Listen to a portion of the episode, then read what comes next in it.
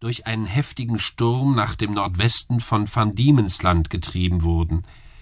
Nach einer Ortsbestimmung befanden wir uns auf 30 Grad zwei Minuten südlicher Breite. Zwölf von unserer Besatzung waren durch übermäßige Arbeit und schlechte Ernährung gestorben, die übrigen waren sehr geschwächt. Am 5. November, dem Anfang des Sommers in diesen Gegenden, war das Wetter sehr diesig. Die Matrosen entdeckten ein Felsenriff, das nicht weiter als eine halbe Kabellänge vom Schiff entfernt war, doch der Wind war so stark, dass wir geradewegs darauf zugetrieben wurden und augenblicklich scheiterten. Sechs von der Besatzung, unter denen ich mich befand, hatten das Boot ausgesetzt und suchten vom Schiff und dem Felsenriff wegzukommen. Nach meiner Schätzung ruderten wir etwa neun Meilen, bis wir nicht mehr konnten, da wir bereits von der schweren Arbeit auf dem Schiff erschöpft waren.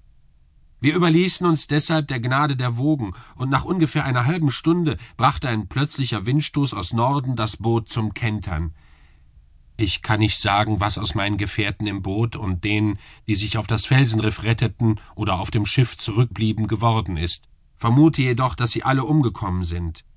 Was mich betrifft, so schwamm ich auf gut Glück, wohin Wind und Flut mich trieben. Oft ließ ich die Beine sinken und konnte keinen Grund finden. Als ich aber fast zu Tode ermattet war und nicht mehr weiterkämpfen konnte, fühlte ich endlich festen Boden. Unterdessen war der Sturm sehr abgeflaut. Der Strand fiel so flach ab, dass ich beinahe eine Meile zurücklegte, bevor ich um acht Uhr abends, wie ich annahm, ans trockene Ufer gelangte.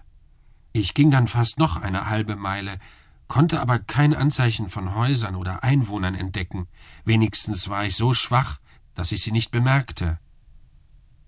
Ich legte mich ins Gras, das sehr kurz und weich war, und schlief fester als jemals in meinem Leben, soweit ich mich erinnere, und nach meiner Rechnung ungefähr neun Stunden.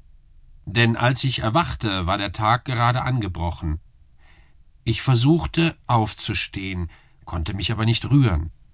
Ich lag auf dem Rücken und bemerkte, dass meine Arme und Beine an jeder Seite fest an den Boden gebunden waren. Selbst mein langes und dichtes Haar war in der gleichen Weise befestigt. Auch fühlte ich mehrere dünne Bande quer über meinem Leib, von den Achselhöhlen bis zu den Schenkeln. Ich konnte nur aufwärts blicken. Die Sonne fing an zu stechen, und ihr Licht tat meinen Augen weh. Ich hörte ein verworrenes Geräusch um mich her, aber in meiner Stellung vermochte ich nur den Himmel zu sehen. Nach einer Weile fühlte ich, wie sich etwas Lebendiges auf meinem linken Bein regte. Es bewegte sich sachte über meine Brust vorwärts und kam bis fast an mein Kinn. Als ich meinen Blick so weit wie möglich nach unten senkte, bemerkte ich, dass es ein menschliches Wesen von nicht ganz sechs Zoll Höhe war, mit Pfeil und Bogen in den Händen und einem Köcher auf dem Rücken. Zugleich fühlte ich, wie wenigstens vierzig weitere der gleichen Art, wie ich vermutete, dem ersten folgten. Ich war äußerst bestürzt und brüllte so laut, dass sie alle erschrocken zurückliefen, und einige von ihnen, wie mir später berichtet wurde, verletzten sich durch den Fall, als sie von meiner Seite zu Boden sprangen. Sie kamen aber bald wieder. Eines von ihnen wagte sich so weit, dass es mein ganzes Gesicht übersehen konnte, erhob voll Bewunderung seine Hände und Augen und rief mit schriller, doch deutlicher Stimme Hekina Degul. Die anderen wiederholten die gleichen Worte mehrere Male, doch damals wusste ich noch nicht, was sie bedeuteten. Die ganze Zeit befand ich mich, wie der Leser wohl glauben mag, in einer sehr unbehaglichen Lage. Ich mühte mich loszukommen und hatte zuletzt das Glück, die Stricke zu zerreißen und die Pflöcke herauszuziehen, die meinen linken Arm am Boden festhielten. Denn als ich ihn nun zum Gesicht hob, bemerkte ich die Art und Weise, wie man mich gebunden hatte.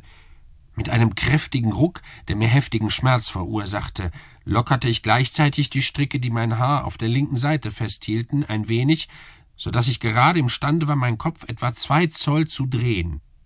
Allein die Geschöpfe liefen ein zweites Mal davon, ehe ich sie ergreifen konnte. Daraufhin erhob sich ein lautes und sehr schrilles Geschrei, und nachdem es verhallt war, hörte ich, wie einer von ihnen laut Tolgo Phonak rief und sogleich fühlte ich, wie mehr als hundert Pfeile auf meine linke Hand abgeschossen wurden und mich wie lauter Nadeln stachen. Außerdem wurde eine zweite Salve in die Luft geschossen, wie wir in Europa Bomben schleudern. Ich glaube, eine Menge Pfeile traf auf meinen Körper.